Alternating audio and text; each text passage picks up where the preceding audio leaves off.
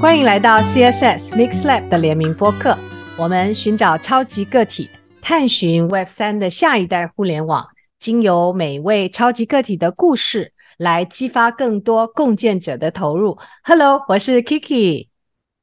啊，大家好，我是赵记。哇，今天的赵大师兄。我们发觉跟他聊要录这集播客的时候，像是开百宝箱，所以到后来不得不收起来，然后说我们就开录吧。所以呢，既在杭州媒体科技公司啊带领机器人部门，在人机交互上，你可以问他任何话题。而我们今天的话题呢，其实是集中在 AI 的交叉领域创新了啊。在这之前，我们邀请赵记跟我们分享一下他的。养成故事哦，怎么会变成今天像个百宝箱这样子？到底是怎么养成的？让人好奇。然后在 AI 的交叉创新领域上呢，我们有几个话题：Robot 乘以 AI，然后 Virtual Production，另外一个是 Fabrication Lab，它的 New Passion。各位听友觉得很懵的话，就听到后头就知道这几个洋名词是什么意思了哦。然后另外是他自己最近有一些感触啊。在各个企业的各种经历当中，所以我们来听听他的行动呼吁。然后呢，当 AI 跟交叉领域创新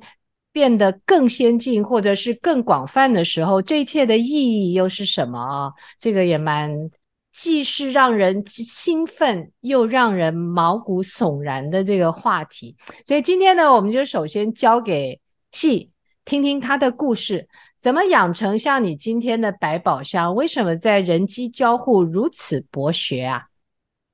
？OK，很高兴 Kiki 给这个机会能跟大家在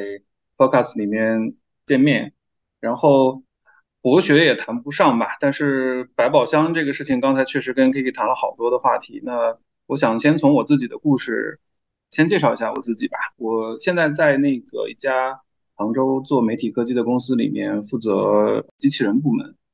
然后我自己呢是从这个微软亚洲研究院开始我的职业生涯的，后来从研究院出来之后呢，在阿里巴巴干了十年的时间，然后经过这十年的这个算是洗礼吧，然后现在来到了我现在任职的这家公司，然后我自己把我的职业生涯分成三个阶段去讲。可能第一阶段的话呢，就是在 MSI 的那个阶段，其实当时是在做这个 Associate Researcher，就是副研究员。我其实把它看作是一个我从学校到职业生涯的一个转换的过程。这个过程其实刚才也想了很多故事，可以跟大家简单的分享一下。其实那个时候我在 MSI 有个外号啊，叫山寨记，因为我自己叫赵记嘛，就是取了一个谐音了。因为当时我在那个时候工作的时候，零八年、零九年的时候，中国我不知道大家听众知不知道，当时有有一个名词叫“山寨机”，就是因为 MTK 嘛，就是联发科在国内其实呃当时做的风生水起啊，有很多这个各种各样的手机卖到那个地方去，从这个华强北卖出来，然后当时的手机其实如果大家有印象的话，就是中间那个芯儿长得一模一样，就是。下面有一行小图标，然后用一个笔去点点点，但是外面的壳子是千变万化的，有可能会是一个长得像一个诺基亚的样子，也可能会长得像一个打火机或者是其他的什么设备，但实际上它它的芯儿就是一就是一部手机。之所以叫这个名字呢，当时是我们当时刚工作之后的第一个任务，就是跑到华强北去对这个市场做调研，然后回来给整个 MSI 的同事去介绍山寨机是什么，然后我自己就在那个。演讲上面算是小小的出了一个名气，因为当时跟一个设计的同事去花了一整天的时间，把整个华强北转了一遍，然后给大家介绍了一下什么是山寨机。然后后来呢，因为在这个研究院里面开始做，不停的做各种创新项目，我当时的感觉是自己基本是无所不能的，就是让有只要有 task，我一定能把它做出来。然后当时花了非常多的时间去想一些跟人机交互相关的一些原型，比如说我们会去做这种。攥在手里面，空中去挥舞就可以去控制电脑的鼠标，包括我们也当时做了最早的这个，算是比较国内第一批做这个四轴飞行器的，包括最早的无线充电，当时都是在我们的那个 team 里面出来的，也是我自己在参与。所以就是因为当时做这些东西，呃，下手够狠，并且这个方法也足够的怎么叫呢？就是有有足够多的办法去把这个东西给搞出来，并且能够让它 work，所以就被大家冠了一个山寨机的说法。那那可能是我我觉得在 MSI 里面算是我人生的呃一开始的第一段工作吧。后来呢，去阿里，当时也是在当时有一个很流行的段子，叫做“世界那么大，我想去看看 ”。呃，应该是在对对，在一零年左右的那个那个时候。正好有一个机会能够去阿里嘛，当时也是跟着团队的几个同事一起过来了，当时也是下了一些决心的。说白了，当时可以选择留留在微软，但最后还是决定跟过来，因为总觉得在研究院还是在做 research，看不到外面的世界在发生什么，而我自己又是对很多事情感兴趣，我想知道当时哎，这个电商是怎么做的，那那个能够同时 serve 那么多人的服务端是怎么做的。甚至当时有有些很幼稚的问题，比如说阿里在用什么语言去开发服务端，这都是我的问题。那带着这些问题，反正我就过来了。那过来之后发现，OK，可能实际上想象的还跟我想象的还不太一样，因为阿里讲究这个拥抱变化。其实我在用阿里，就是用阿里的这个成长的经历来讲的话呢，我可能会用说用扑蝴蝶这三个字去讲，因为我在阿里其实干的时间足够久，差不多前前后后十年的时间。但同时呢，我觉得我的整个职业生涯是，嗯，这段经历像算是扑蝴蝶。我在这儿把这个经历讲出来，其实也希望就是把自己当做一个反面教材，跟大家这个也简单 做一下沟通。对，因为从这个扑蝴蝶这个概念呢，就是在在这个这个狮子王这个电影里面嘛，就是辛巴在这个躲过了他的那个劫难之后，其实有一段时间是躲在山谷里面，然后只吃一些。素食，然后每天在跟蝴蝶玩耍，那我觉得这个，嗯，其实是一个可能在电影里面，我觉得一方面是个不好的状态，另外一方面呢，可能也在那个过程当中积累了足够多的东西。那对于我自己来讲的话呢，在阿里，嗯，我基本上把所有的呃研发能够做到的岗位全部做了一个遍，比如说一开始的项目经理，然后后面做过产品，然后带过这个测试的团队，做过。整套的测试自动化的工具，然后后面还如愿以偿的做到了服务端，就是当时的这个 IoT 相关的那个服务端是我们的 team 在做，然后后面也是可能如果大家有职场里的人的话，特别是研发的同学做的时间足够久的话，可能会碰到我这一步，就是开始转解决方案。那么当你的这个研发做的足够多，那可能又要想有更大的影响力，或者去跟商业靠得更近的话，那就不可避免的要去跟这个商务团队在一起。那你会作为商务团队和研发团队的一个桥梁，去帮助商务团队知道研发团队有什么，以及帮助客户去了解说，啊，那我们的研发有什么，然后到最后，甚至把自己做成了半个商务，可能很多时候就真的是跟着商务在一起去打江山了。当然很幸运啊，到最后在最后一段在阿里快要离开的那个经历的是在这个菜鸟，就是我们在做自动驾驶相自动驾驶相关的事情，那算是。把我从这个越来越商务的那个方向给揪回来了。我现在还记得当时一开始去加入这个自动驾驶 team 的时候，下面有一台这个无人车需要去修理嘛，我就跑到楼上的那个实验室里面去抓了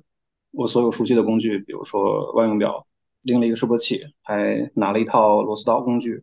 我觉得有点像那个当时的感觉，有点像饿虎扑食一般的那种感觉，就很非常的兴奋。我就很久很久没有摸过这些东西了。但是从那个满天飞、到处出差的那个、到处给人讲 PPT 的那个岗位下来，然后带上这些工具冲到地下车库去摆弄那台无人车的时候，我现在还记得那个兴奋的感觉。所以 从那个时候，我觉得我我又回来了，又找到了当年在做 research 的那个经历了。所以我觉得我也挺感激那个 moment，就是那个 moment 发生了。如果没有的话，现在有可能我还在每天飞到各个不同的地方去给别人讲 PPT，可能就也没有机会跟。Kiki 在这个节目里面去跟大家做沟通。对对对，那你其实那么兴奋的去修无人车，为什么现在又换了这家，到变成机器人部门的领头人呢？其实，因为我觉得这个还是有，就是叫什么，就是大厂和这个中厂或者小厂的区别吧。就是我算是在大厂待过的人，那么我其实希望能够找一个可能更加能够按照自己的方式，或者是以我。我自己喜欢的更加偏创客或者是偏 geek 的这种方式去做事的地方，然后正好我现在在这家公司呢，我也其实也蛮感激这家公司的，就是从一开始就给了我们这么一个机会。其实呃，我在这家公司已经待了三年多的时间了。那从 day one 开始就其实就在不停的做两件事情，一个是不停的去给自己去吸引各种各样的这个有创客的这个感觉的人过来加入我们的 team。第二个就是可能会给自己打造一个环境，就是当年我们在 MSIA 去做创造的那个 lab 的那个环境，其实我在这家公司慢慢的把它重新又 build 起来了。那回到刚才的那个点，就是其实从阿里出来之后，我觉得我有机会重新又找到了自己职业生涯第一段的那个经历，就是还是可以继续做这个山寨机做的事儿，但同时呢，因为在阿里有这么长时间的这个扑蝴蝶的经历了，基本上把做过整个研发的所有的岗，包括甚至碰到一些商务的岗，那我觉得可能会重新的去思考说，怎么样去做创新，以及怎么样跟商业结合的方式去做创新，而不是纯为了这个为了玩儿或者为了这个好奇去做。所以这是我就是来到了这个第三段的职业经历。对，所以从山寨机到扑蝴蝶到极客文化，然后到我们今天的话题 AI 的交叉领域创新。它这故事又是怎么连接起来的？对，其实我想说的是，在第三段经历里面的话呢，其实我在我的团队里面一直很推崇，就是大家像极客一样去工作。那我觉得这种方式是可能是一种最有创新力的一种工作方式，并且我会以我的经历去引导大家，把用极客方式打造出来的产品变成商业化的落地的案例。对，因为在传统的公司的。产品研发流程里面，它是一个自上而下的过程，包括要讲究这个一二三四五的这个步骤。那可能对于我们来讲的话呢，我可能从一个 idea 到这个东西能够在客户的现场落地，我可能只有两周甚至更短的时间。对，比如说我们，我随便举个例子，比如说我们做过一个卡丁车录视频的项目，就是大家会去，因为我们做媒体科技嘛，其实更多的是服务 C 端这个方面的。比如说大家去玩卡丁车。那么开一圈下来，大家都想要自己的视频，但实际上你录不到的嘛，因为卡丁车玩的时候会把手机收掉。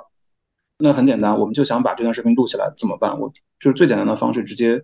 我们找一个 GoPro，然后用这个无线图传把它从车上传出来，然后在场边呢，我们做 back channel 的这个无线图传的接收机，然后用 FMPEG 把它录成短视频，然后我们这个服务端呢有这个 Vlog 的合成服务，整个链路其实很快就可以这样搭起来。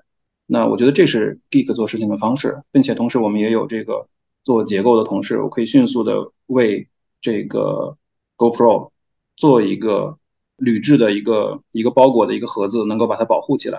同时还会做一个跟车连接的一个材料。那这种东西，因为我们有这样的 Geek 属性的同事在，都可以非常快的得到。那么这件事情其实我们在非常短的时间内就可以让它上线。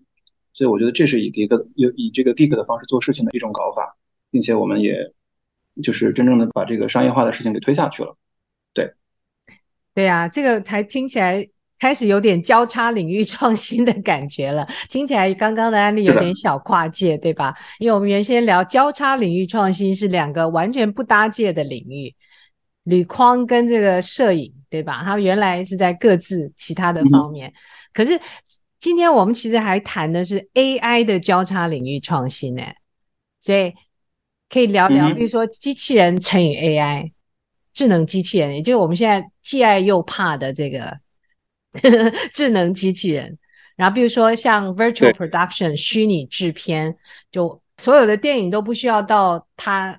电影上看到的地方去了，他只要在摄影棚里才能说爱打架啊。杀人，结果呢？电影出来之后，哇，他在意大利西西里岛干谋杀，对吧？然后在在哪个山顶上做滑翔翼啊？所以这 virtual production 待会要好好的跟大家介绍一下。另外呢，这个 fab 就 fabrication lab 也是你现在很有 passion 要去把它变成胶囊工厂。我们来听听这些故事吧。嗯，好的，好的。先从 AI 这个这个，先从 AI 开始讲吧。因为我觉得这半年其实 AI 啊，大模型其实蛮火的，我觉得所有人的注意力都在上面。我身边的朋友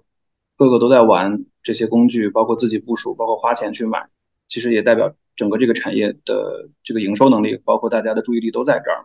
那 AI 其实我作为一个从业时间也还算比较长的互联网的从业者，其实我会这样去看这今天的 AI。那么 AI 其实这个概念很时间蛮久了，但是今年的来的这个 AI 和之前会有很大的不同。那么第一点，我做一个比喻啊，就是今年的，就是我们看到的以大模型为代表的 AI，其实更像是七十年代，我的感觉啊，像七十年代英特尔的第一代的这个 X86 CPU 发布的那种感觉。因为再往前的 AI，其实大家讲究的是我去为一个专业的领域去解决一个专有的问题，那么它更像是为某一个事情搭了一个专门的电路，我们行业里面叫 ASIC，去就是专有的芯片去解决问题。但是今天的大模型呢？真正做到了，说它是一个通用的技术，就是作为一个开发者，完全可以把这个模型当做一个上游给你的一个万能的一个 CPU，你可以对它做编程。比如说现在大家所谓的 prompting，那某种意义上就是在对这个模型做编程。那同时呢，大家现在比方说用 LoRa 做微调，那也可以理解为基于这个大模型去做编程。那么既然现在这个模型已经变成了如此通用的一种。一个存在，大家可以围绕它去做事情了，那么相应的这个生态就会比原来长得快得多得多。因为原来你如果要做一家 AI 的公司，你可能需要高薪聘很多这个做 AI 的专业人才在，但今天我相信我也好，或者 Kiki 你也好，如果你想用 AI 的能力的话，其实可能最简单的你要会 prompting，那稍微复杂一点的你会你要会微调，你要会用各种工具。那你就能做到比之前可能二零二零二二二年或者二一年，可能顶尖的公司能够做到的 AI 能力，你今天我们个人就可以做到。所以这是我看到的，说可能 AI 目前作为一个交叉领域的一个创新的一个核心吧，它是非常今年是非常好的一个点。然后第二个从应用的角度，个体也很容易养成了，对，对不对？嗯，当然当然是的，我觉得这个才是有可能去做的。对，然后第二个点，比如说。我们可以回看一下，那可能在这个两千年年初的时候，可能每家公司都想，我是那个时候开始学电脑的，就是我的第一个作品就是我自己做的一个个人网站，就是纯用 HTML 自己硬抠的。但今天其实又回到了那个点，就是大家 somehow 都需要这个东西，然后又不太知道这个东西该怎么玩。那从 Web 的角度，可能或者从 Web 一点零的角度，那我可能感觉就是当年大家每个人都要都要有一个网页，但是。又不知道这个网页该做成什么样子，但是我又有了一个工具在手，那我觉得也是今天我们可以基于 AI 去做这个交叉领域创新的一个非常好的点。OK，那 AI 先说到这儿，然后我再说一下这个交叉领域创新啊。刚才其实我想到一个点，就是其实我自己一直在以这个所谓的交叉领域去创新的方式去做事情。过去几年呢，可能也接触到一些概念。这个大家可能也听说过，叫 Triz T R I Z，其实是这个前苏联的这个一套创新的系统性的方法。那么我一开始接触这个概念的时候呢，我就突然找到了说，可能我自己内核里面可能就是在用这种方式去做创新。因为 Triz 的话，其实讲究要列一个大的矩阵出来，它可能有各种七七八八不相干的东西在那儿，它会强迫你把每一个交叉点都看出来，说，哎，这样这个东西和这个东西组合起来，比如说我解决一个问题。是不是可以用电的方法，用气的方法，用压力的方法，或者是用什么热学的方法？那他强迫我去思考一遍。那我觉得某种意义上，如果你去定义交叉领域的创新的话，那我觉得可能在 Trace 的这个格子里面的这些交叉点，那就是在就是交叉领域嘛。那我自己呢，因为可能前面也讲过这段，不管是做 research 做山寨还是做这个扑蝴蝶的经历，可能我脑子里面的这些横的和竖的格子比较多，所以比较容易形成这种交叉。所以，如果 PK 说我是交叉领域的专家的话，我觉得，呃，也不敢当啊。但是可能这些至少交叉点会会相对多一点，可能只能这样去讲。对。然后说回来，说到那个刚才提到几个点，一个是机器人，一个是 virtual production。我先说这两件事情，可能是我目前在现在这家公司正在做的。我也想跟大家简单介绍一下这方面的内容吧。比如说 virtual production。其实这个词是从电影工业里面来的嘛，就是叫做翻译成中文叫虚拟制片，然后是目前呃当前这几年蛮火的一个概念。其实最早的话，virtual production 来自于应该是有一个叫曼达洛人的一一个剧，然后这个剧里面最早是用了 virtual production 的这个这个手段。其实从大家从这个感性上去看的话呢，做 virtual production 有几个要素，可能第一个就是要超大块的 LED 的屏幕去帮你把背景给烘托出来。然后呢，演员站在这个屏幕面前，然后去做表演，然后同时有一个相机去做拍摄。然后呢，相机拍到的就是演员在屏幕里面的样子。这样的话呢，其实我直接用相机就可以把演员站在任何背景里的这个样子拍出来。比如说我的屏幕上面如果加载一个太空站的场景，那这个演员就是浮在空中的；如果我加载的是一个草原的场景，那这个演员就是站在草原上面的。那这个是最感性的一个做呃 virtual production 的一个认知。当然，virtual production 的就是外延其实非常的广，可能会包括用绿幕去做，或者是用一些动捕，或者是用这个呃虚拟人也好，虚拟场景也好去做这个就是多轨的录制吧。我可能会把这个变成大家如果做过音频的话，可能会看到说，如果我去做一个音频，可能会有多个音轨嘛。但那 virtual production 其实会给你一整套的这个方法，让你能够把比如说我一个打斗的场景和我的这个后边的这个场景的。大的这个运镜的变化，以及甚至我的这个空间当中的一些呃点缀的一些变化，全部都分开拍摄。这样的话呢，我就不会说是一定要把自己逼到一个一镜到底的那个状态。那我是可以分时分段的把我的想要的效果拍出来，然后再把它像拼音轨那样把它拼到一起，最后看起来还是完整的。我觉得这个其实是从影视工业上面为了对抗说我这个自上而下的一个一个瀑布式的一个制作的流程。把它简化，把它拆分，然后变成一个可以多人分时分地合作的一种方式。那其实我觉得这个是可能讲复杂了啊，但是从那个就说回来，从这个我们现在做的这个 virtual production 呢，其实也是套用了那个 LED 的这套方案了。因为刚才也讲过，它的外延很广，可能也包括绿幕的方案。但是 LED 呢，我为什么会选这个点？因为我们的客户，或者说我在现在这家公司，我们面向的客户不是专业的这个。媒体拍摄的团队更多的是个人，或者是有这个，比方说职业那个发布会，或者线上的发布会，或者是线下的一些能够去聚人气的一些场景，可能会有这样的一些 to B 的需求。那么我们需一定需要这个装置本身足够的 shining，能够去吸引到现场的人。那么 LED 屏幕那么大一块，而且又能加载各种各样的这个五彩斑斓的场景，那一定是能够达到这个要求的。然后第二个呢，这个 LED 屏幕要多大？嗯，一般你们现在做的？呃，我们最小的方案是两米八八乘两米八八乘两米八八的一个方盒子的三个面。你可以，因为正常一个立方体是六个面嘛，我们只用三个面。嗯。那人站在里面的话，我们的要求是说，只要能把人托住就好。只要人在里面，你把手伸开，把手不管是往上还是往左右两个方向，只要你不出这个 LED 的屏幕，我们就觉得是 OK 的。这个是最小的一个场景。当然，这个就是以你拍摄的物体的大小为范围。比如说你要拍车，那可能就要更大一点。本质上它就是一个能，只要能把你的拍摄物体兜住就好。这个东西并不是越大越好，因为我们还有一种虚拟扩展的技术，就是在相机拍到的不是屏幕的部分，我们会用虚拟的渲染的这个像素把它给添上去。这样的话，整个屏幕是无限扩展。对。然后那个从我们做 virtual production 的话，因为客户的不同嘛，同时我也会考虑这个成本的问题。那传统影视工业里面可能会用非常贵的屏幕，比如说可能一一个平米就要几千块，或者是上万块钱的屏幕。那我们可能会用到的是传统的广告机的屏幕，甚至我们目前也在探索用普通的这个 LED 的电视能不能做 virtual production。因为本质上我只需要为相机去生成一个符合它视角的、符合相机的这个透视的这个这个渲染图案就好了。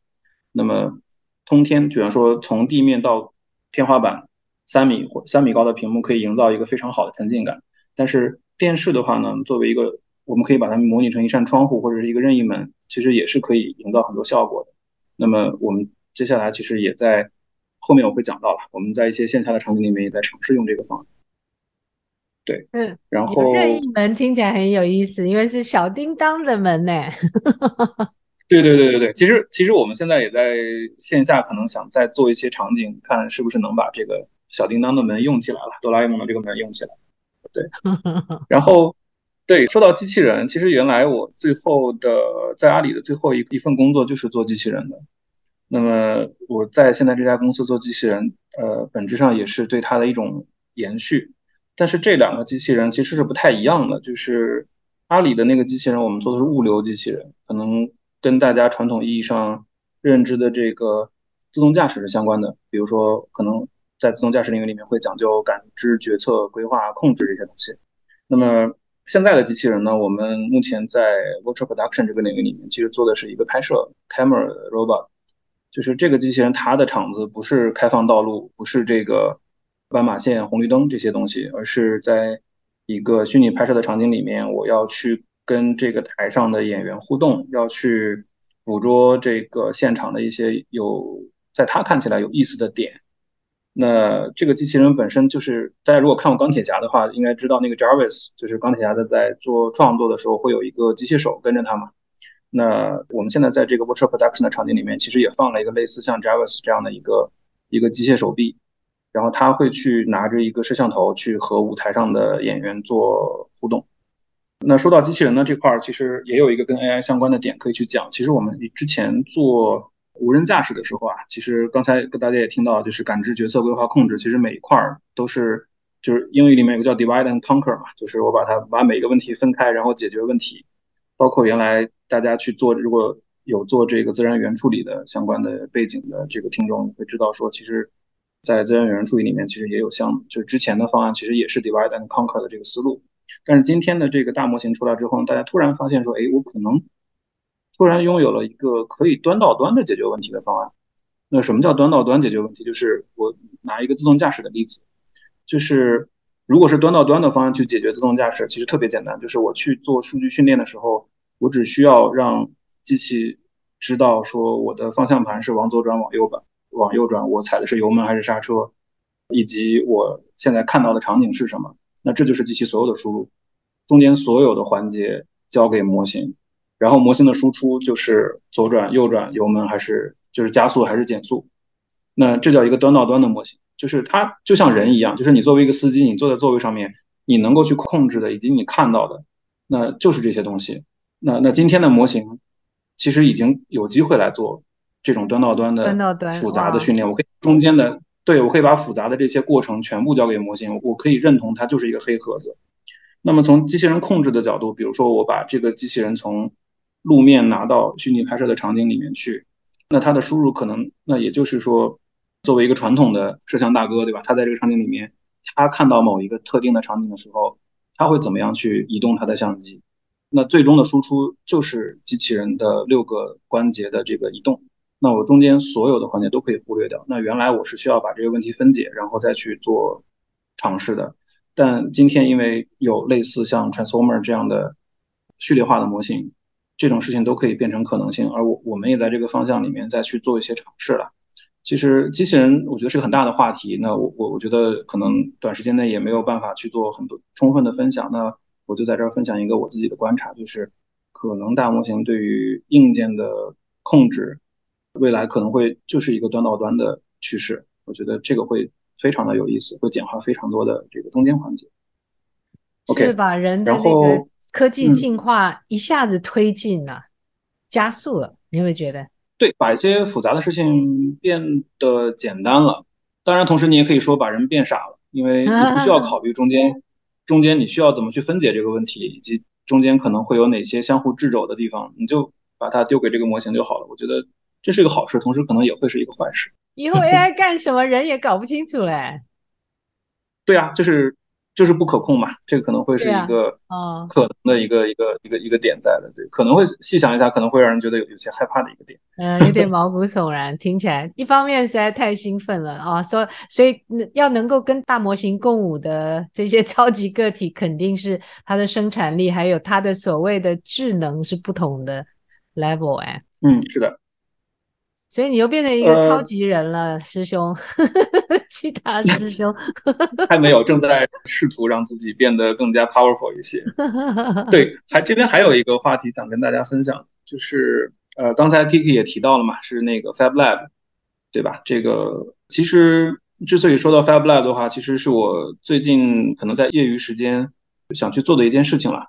Fab Lab 本身全称叫 Fabrication Lab。大家可能有听说过的同学吧，那就是最早是 MIT 的发起的一这么一件事儿，然后它的来源也是一个叫做也是 MIT 的一门课程，叫做 How to Make Almost Anything，就是如何去就是把各种东西做出来嘛。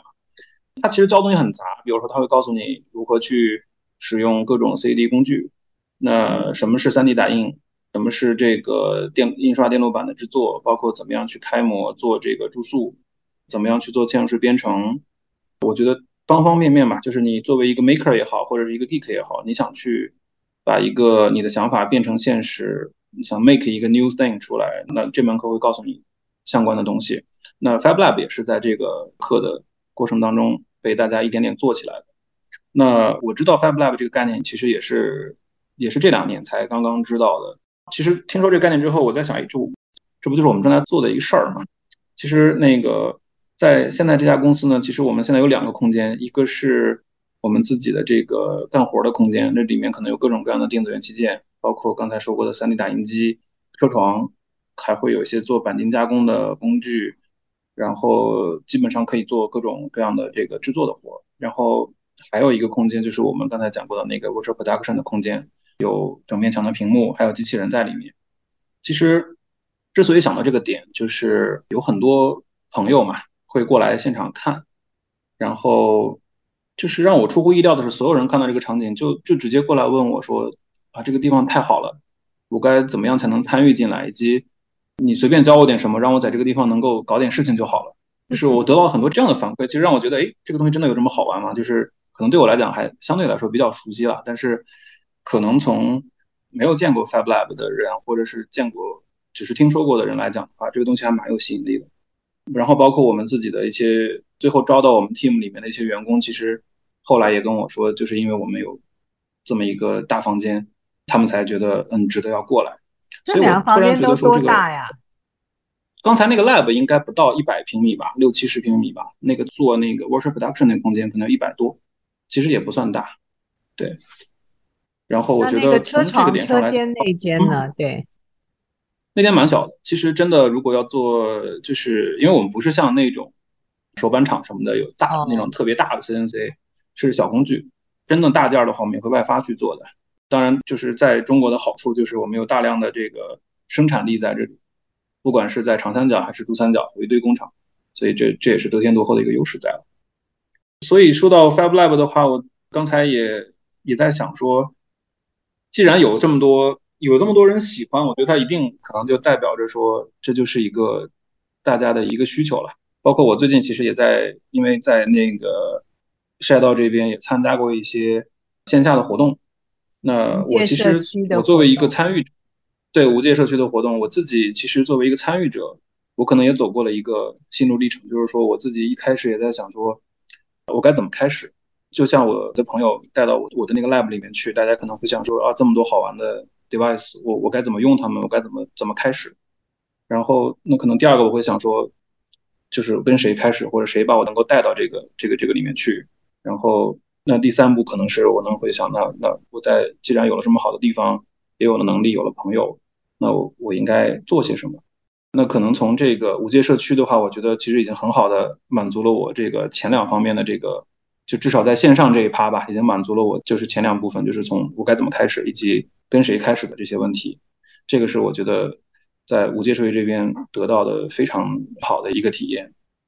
但是呢，从线下更偏 geek、更偏 maker 的这个角度呢，我觉得其实还有非常多的事情可以做。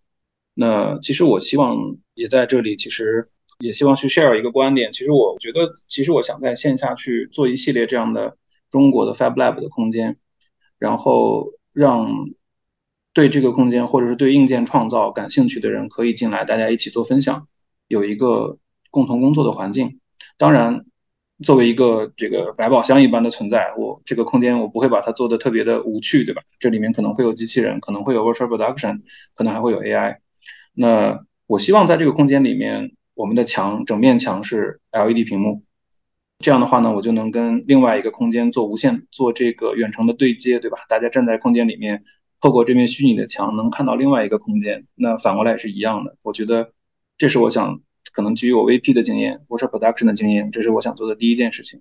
那第二件事情就是在这个空间里面，我想有一台机器人，就像 Jarvis 那样。那最简单的，可能第一步，我可以帮大家在这个共创，不管是讲课还是大家去共创一个。project 这个过程当中充当一个拍摄者的角色，那后面如果说我们有机会把它做得更加复杂的话，我希望它能够变成一个真正像钢铁侠的 Jarvis 那样的一个机器人助手，可以帮你端茶倒水、拿工具，甚至帮你灭掉一场这个意外的火灾，对吧？这是我觉得它能做的事情。还会不会做顿饭呢？也可以、呃，可以啊，只要有炉，对，只要给他炉子和锅，让他抓得住，我觉得没问题的。然后后面的话，我还希望说这个机器人本身可以在这个空间里面充当一个主持人或者是一个记录者的角色，哦、因为它可以是这个空间里的 host，对吧？你来到这个空间里面，它可以说啊，欢迎来到现场，对吧？哦、今天在、对，我们今天在做什么事情？然后那或者说我们今天的 topic 是这个，那大家可以畅所欲言。当然，这个是这个。演讲模式啊，但如果进入创造模式的话，它可能更多的是帮大家记录数据，比如说今天大家做了哪几个实验，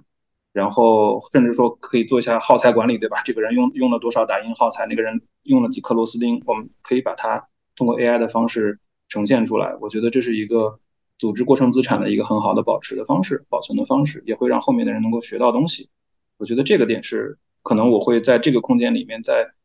我想做的是新的 Fab Lab，可能我希望能够把这件事情变成现实。然后我的第一个，我要申请一下有管家模式吗？嗯、比如说，他可以，他可以帮你煮饭、调酒、按摩，有没有这个模式？可以有，可以有。我觉得这个，而且我希望不好意思，对，它多功能，对，嗯，你的功能比较重要，你那前面几项比较重要。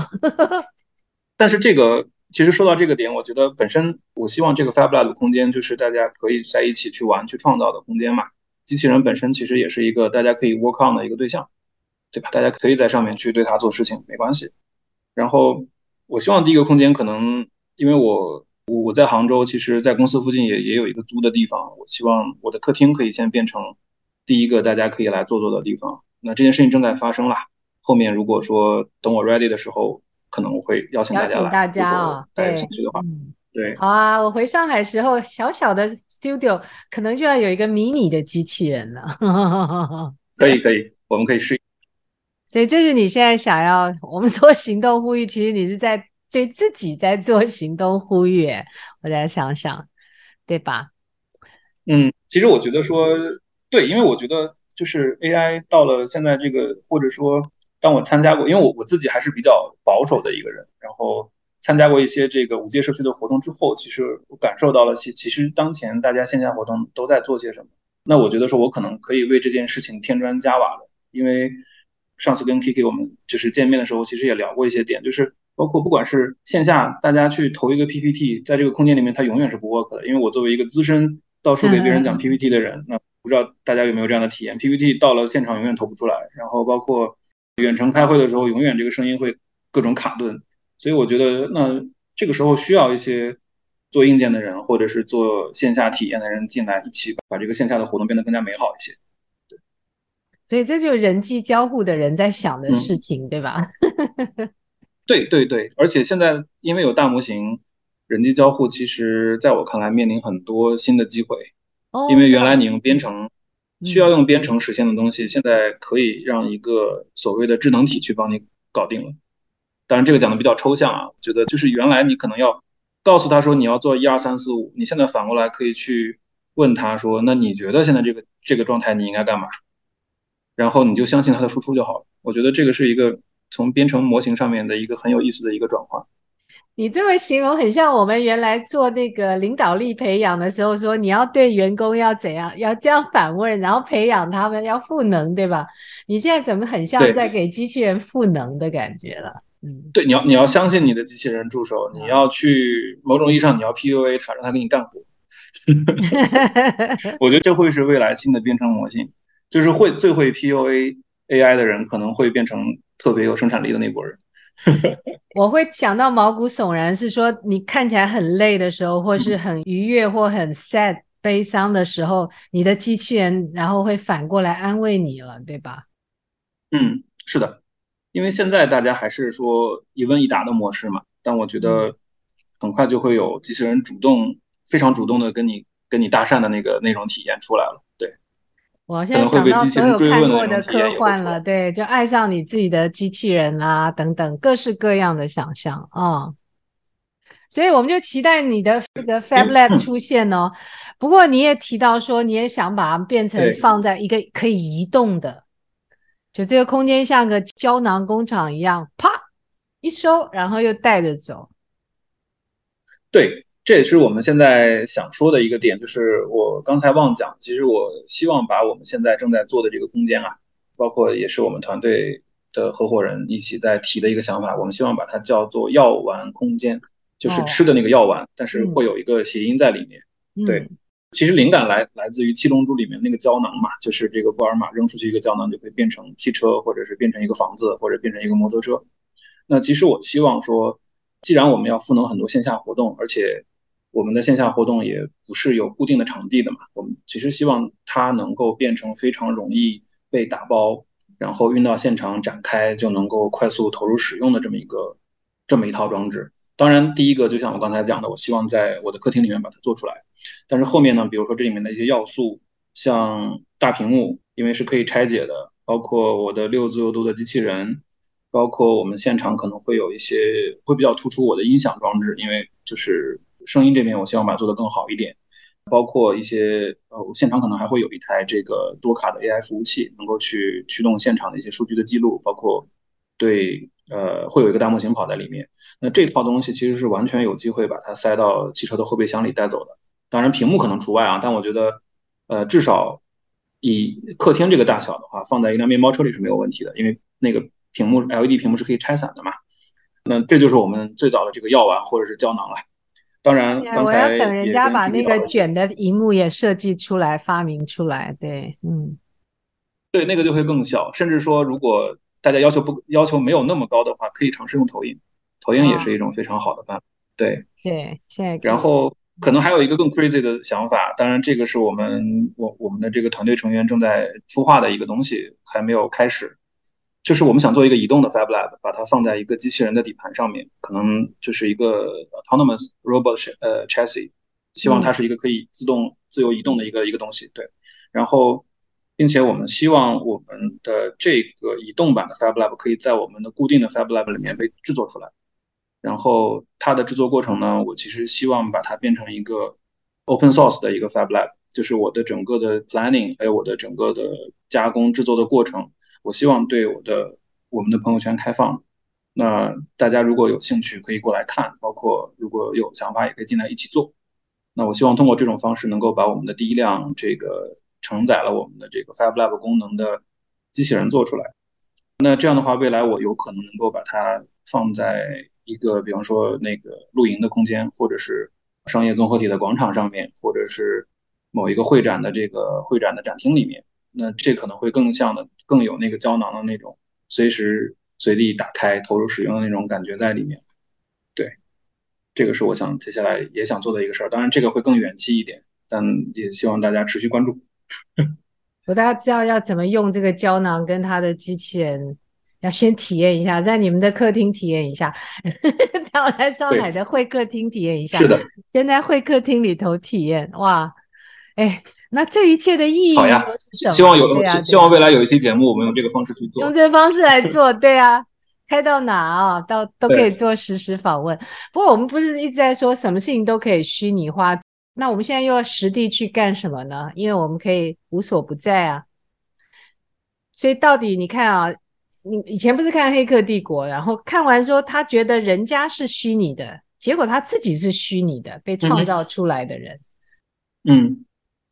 嗯其实这个怎么说呢？《黑客帝国》其实是我自己特别喜欢的一个一个电影嘛。其实某种意义上也符合了我对这个世界的看法。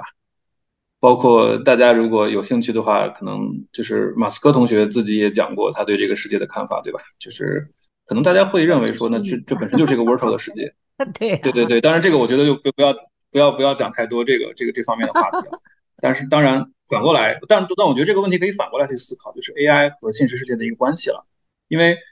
就是目前的 AI，我们还是大家还是认为它是，或者说我我我理解，目前大家今年看到的大模型，其实还是装在一个一个逻辑的 box 里面，对吧？一个逻辑的盒子里面。比如说 ChatGPT，你只可以通过一个文本框跟它发生交互。像 Midjourney 或者是 Stable Diffusion 这套东西，你你你你也是通过一个。Prompting 的方式跟它交互，它吐给你的也就是通过屏幕给你一张图。但是从大家刚才呃我讲过的那个端到端的那个机器人的那那个话那个故事，大家可以想到说，其实很快大家就会考虑怎么样把大模型用到跟物理世界搭界的这个里面去，也会有很多人进来做事情。比如说现在的输入可能是文字，那么很快就会有大量的人给它的输入增加各种传感器，比如说增加声音、增加视觉、增加触觉、增加味觉，这些其实慢慢的都会加上去，然后包括。机器人的输出，大家之前可能也也了解过，之前十多年了吧，就是那个 Boston Dynamic 做的那个机器狗，对吧？呃，包括各种各样的这个动作，就是运动能力惊人的机器人，那这些也很快就会有实际的产品会跟大模型连得上。那这样的话，其实就会变得比较可怕了，就是说这个，因为特别是端到端的模型，You never know what's what's gonna happen，对吧？它你不知道会，你不知道它里面这个盒子里面的工作原理到底是什么。那是毛骨悚然的地方啊！前面很振奋，偷偷听了毛骨悚然。哎，对了，我有参加过一次活动，就是、门口那个、嗯、那有有两只机器狗从头走来走去，很帅的那样。嗯嗯哼，对，但在我面前看到的时候很帅。哎，对，嗯，对，机器狗其实是的，机器狗其实最早也是从那个刚才波士顿那边那个 Dynamic 做出来的。然后怎么说呢？我觉得。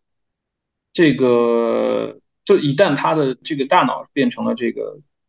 AI 大模型的话，其实这部分的不可预知性一定是在的，所以这个也是呃细思极恐的一件事情，就是就是就就有点像当年那个终结者嘛，Terminator 那个电影里面讲过的一些故事，对吧？就机器人反叛或者怎样，我觉得这件事情可能到今天之前，大家可能想的是说天方夜谭，对吧？觉得这个事情呃不知道猴年马月会发生。但是，当今年年初突然大模型感觉好像这个长久以来无法突破的图灵测试已经被突破掉了，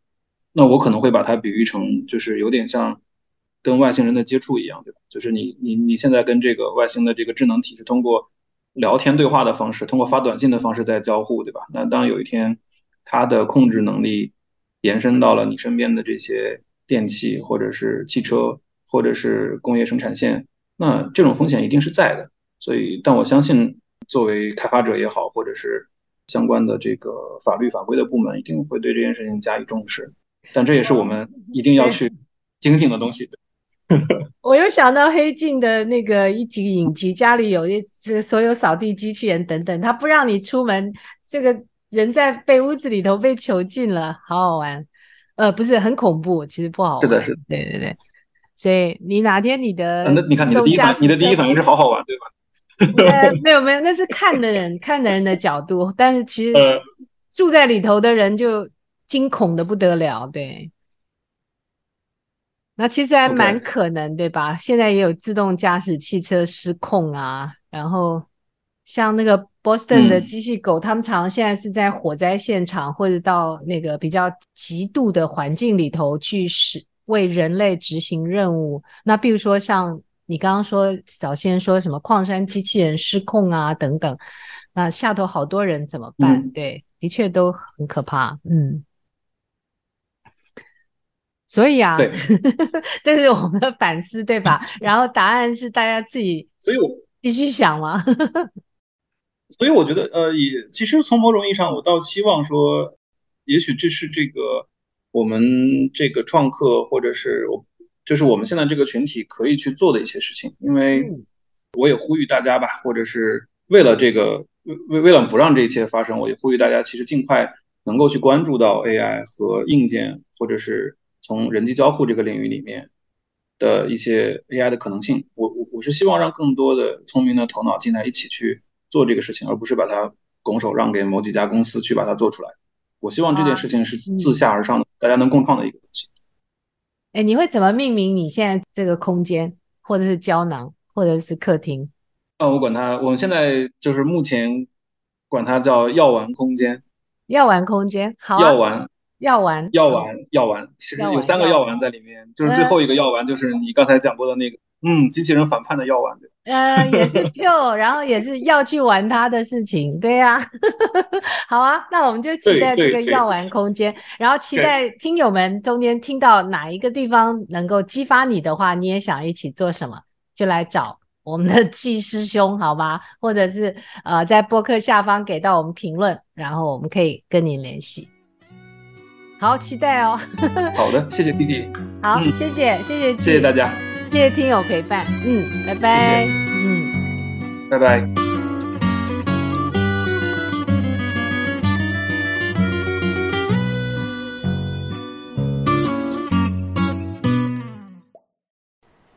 感谢收听本期 Crypto Startup School 的节目，欢迎转发、评论、加入会员听友群，关注校园 VC 的同名公众号，获得更多创客活动资讯。校园 VC 的理念是十年推动一百万大学生创业。我们下一期再见喽！